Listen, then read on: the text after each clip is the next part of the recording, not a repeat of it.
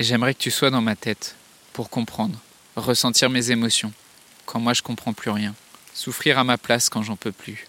Je sais que je suis pas le meilleur parce que je suis pas aussi solide, je suis pas aussi courageux. J'ai besoin de réconfort en permanence, d'être cajolé comme un chaton. J'arrive plus à le supporter. Je crois que tu te rends pas compte ce que c'est que d'avoir ce vide sous les pieds. Toi, t'as une belle famille, des parents bien vivants. Tu dors tranquillement, toi. T'es robuste, t'es bien sûr de toi. Tu mets personne mal à l'aise quand on te demande Ils font quoi tes parents? Et tu sais pas quoi répondre. Et quand je vois quelqu'un se plaindre de son père, ou passer des heures au téléphone avec sa mère, et raccrocher en soupirant, j'aimerais que tu comprennes ça. Dans un monde où la question de la mort est souvent taboue, où vivre un deuil signifie encore être jugé, provoquer de la gêne, de l'incompréhension, quand ce n'est pas de la pitié, la grande question est celle-ci. Comment des orphelins comme nous, qui avons vécu très tôt la mort d'un parent, qui ne voulons pas porter ce poids sur nos épaules toute notre vie, ni qu'il impacte nos relations actuelles, comment nous pouvons y donner un sens nouveau, construire des relations plus profondes, et surtout, comment nous reprenons le pouvoir sur nos vies? Mon nom est Johan, et bienvenue chez les orphelins résilients. Comment en parler dans le couple? Faut-il faut d'ailleurs en parler dans le couple et à quel moment? Est-ce que c'est quelque chose qui aide à construire un couple solide? Alors c'est vrai que c'est quelque chose que j'ai toujours raconté assez rapidement, euh, la mort de ma mère, euh, à chaque nouveau couple que j'ai voulu construire. Presque immédiatement en fait, c'est comme si euh, c'est une clé que je voulais donner à tout prix à l'autre pour qu'il accepte ma souffrance aussi, qu'il soit capable de l'écouter. Je me suis jamais vraiment posé la question si ça pouvait faire peur à l'autre. Et maintenant, j'ai compris que c'est sûr que c'est mon identité et que je n'ai pas à en rougir ni à m'en cacher. Mais euh, est-ce qu'en déclarant ça, j'avais pas aussi un peu tendance à aller chercher que l'autre s'apitoie un peu sur moi ou à chercher que, à ce qu'il écoute ma souffrance? C'est cette souffrance que j'avais aussi du mal à écouter moi-même. Aujourd'hui, j'ai compris que c'est c'est pas ça que je, je, chercherais à construire dans un couple. Et c'est pas sur cette pitié que je voudrais construire mon couple. Et surtout, je voudrais pas attendre que ce soit l'autre qui me sauve. Que j'ai d'abord besoin d'être confiant seul avant de faire peser ce poids sur quelqu'un d'autre en, couple. Et c'est une difficulté aussi que j'ai rencontrée euh, avec l'orpheline, avec qui j'ai eu une aventure amoureuse. Cette, difficulté à parler de son deuil sans faire peser sur l'autre sa souffrance et, ces questions non résolues. Et j'ai retrouvé cette difficulté dans, dans des échanges avec euh, différents orphelins et orphelines, euh, surtout et notamment dans des couples, dans des couples de jeunes adultes, parce que euh, bah souvent euh, le, copain ou la copine, le conjoint ou la conjointe n'a pas forcément vécu de deuil de ce genre-là, ou n'a pas même pas forcément vécu de, de deuil comme ça dans sa famille. Et donc c'est très dur de se faire comprendre, c'est très dur de demander à l'autre de se mettre à sa place.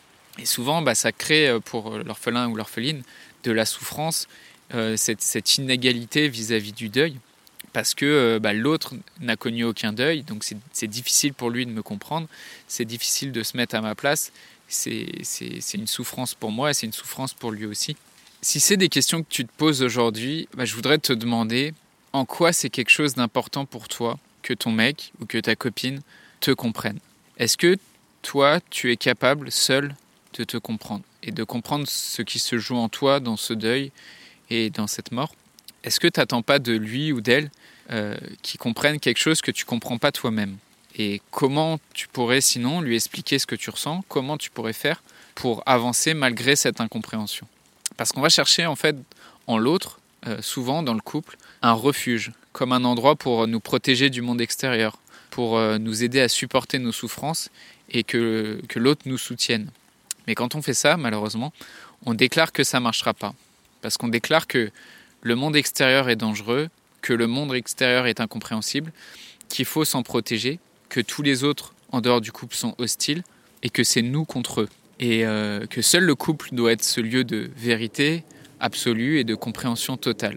Sauf que si le monde extérieur est hostile, est-ce que l'autre, dans le couple, a le pouvoir de nous protéger de ce monde hostile? C'est En fait, c'est espérer de lui un pouvoir immense, celui de nous sauver, celui de répondre à nos peurs existentielles. Alors, est-ce que ça veut dire qu'il ne faut pas partager? Qu'il n'y a rien à partager? Non, mais on ne peut pas miser autant sur les épaules de l'autre. On ne peut pas faire peser tout ce poids sur les épaules de l'autre. Et je sais que c'est quelque chose qui est difficile à entendre parce que le couple, dans l'imaginaire collectif, dans les contes, dans les films hollywoodiens, c'est ce refuge, cet endroit qui nous sauve des flammes et qui est unique et qui est transcendant. Et donc on se dit que si c'est pas ça, euh, bah, c'est peut-être quelque chose qui est un peu fade. Et surtout, à quoi ça sert le couple si c'est pas pour te sauver des flammes et s'il n'y a pas de flammes? Tant que tu as besoin de l'autre, tu, tu le pirates en quelque sorte. Et Hollywood, c'est sympa, c'est une farce parce que ça, ça te maintient l'espoir qu'il y a quelque chose à l'extérieur de toi qui peut te compléter. Et tu peux le chercher, tu peux toujours chercher à le chercher, mais euh, tu vas jamais le trouver. Et tu vas toujours chercher à, à trouver quelque chose de parfait. Et même quand tu as failli le trouver, quand tu as l'impression de le trouver, ça marche pas et on te l'enlève. Parce que, parce que de toute façon, un jour, il y a, quelqu'un qui va mourir. Donc on voit bien que cette définition de l'amour, elle peut pas fonctionner parce qu'elle est, elle est basée sur ce manque. Et donc à cette question, comment parler de son deuil à son mec ou à sa compagne, quand j'ai l'impression qu'il ou elle me comprend pas, je dirais, bah, tu peux essayer d'en parler avec légèreté, en bonne intelligence, sans qu'aucun soit gêné ni que ça pèse sur l'un comme sur l'autre. Si tu es capable de faire ça, alors pourquoi pas? Mais je pense que c'est quelque chose qui est, qui est vraiment pas évident. Et je te demanderais plutôt à, toi, qu'est-ce que tu as compris dans ce deuil? Qu'est-ce que tu t'aimerais comme éclairage de quelqu'un qui n'a pas forcément résolu ça, qui n'a pas forcément vécu ça? Et je t'inviterais à, à chercher toi-même des réponses ailleurs sur ces questions et plutôt que nécessairement les faire peser euh, sur l'autre, ces questions existentielles, si lui, il n'a pas de réponse et si lui n'a pas forcément eu à se poser ces questions-là. En tout cas, fait, prends garde à, ne pas espérer de lui ou d'elle qu'il euh, qu'il ait le pouvoir de te guérir de ça. Et sinon, si tu cherches des réponses à ces questions, bah, rejoins-nous dans le groupe Facebook parce que je suis actuellement en train de préparer euh, un accompagnement qui pourra t'aider vraiment plus profondément sur ces points-là, de manière plus structurée et t'aider à, retirer ce poids qui pèse sur ton couple. Je voudrais te remercier d'avoir écouté cet épisode et j'espère sincèrement que ce que je t'ai partagé aujourd'hui t'a aidé. Si ça t'a aidé, alors assure-toi de le partager avec quelqu'un d'autre qui en a besoin. J'ai créé récemment un groupe Facebook qui rassemble des orphelins ayant pour mission de partager leur expérience et de s'entraider. Ce groupe s'appelle Orphelins Résilients et l'accès est gratuit. Tu peux retrouver tous les détails pour rejoindre le groupe dans la description du podcast. Orphelins Résilients, c'est une communauté d'orphelins entreprenants, audacieux, ayant réellement envie de faire une différence dans leurs relations auprès de leurs proches et avoir une vie de couple inspirante. Dans ce groupe, tu retrouveras des interviews d'experts et d'artistes, des questions-réponses, des lives et des méditations, et surtout un groupe d'orphelins motivés, courageux et bienveillants. Donc je t'invite à rejoindre le groupe dès maintenant, c'est l'endroit dans lequel je partage le plus de contenu en ce moment. Le podcast Orphelin Résilient, c'est un nouvel épisode tous les jours du lundi au vendredi à 8h. Merci encore pour ton écoute. Je te laisse découvrir le sujet du prochain épisode. À très vite.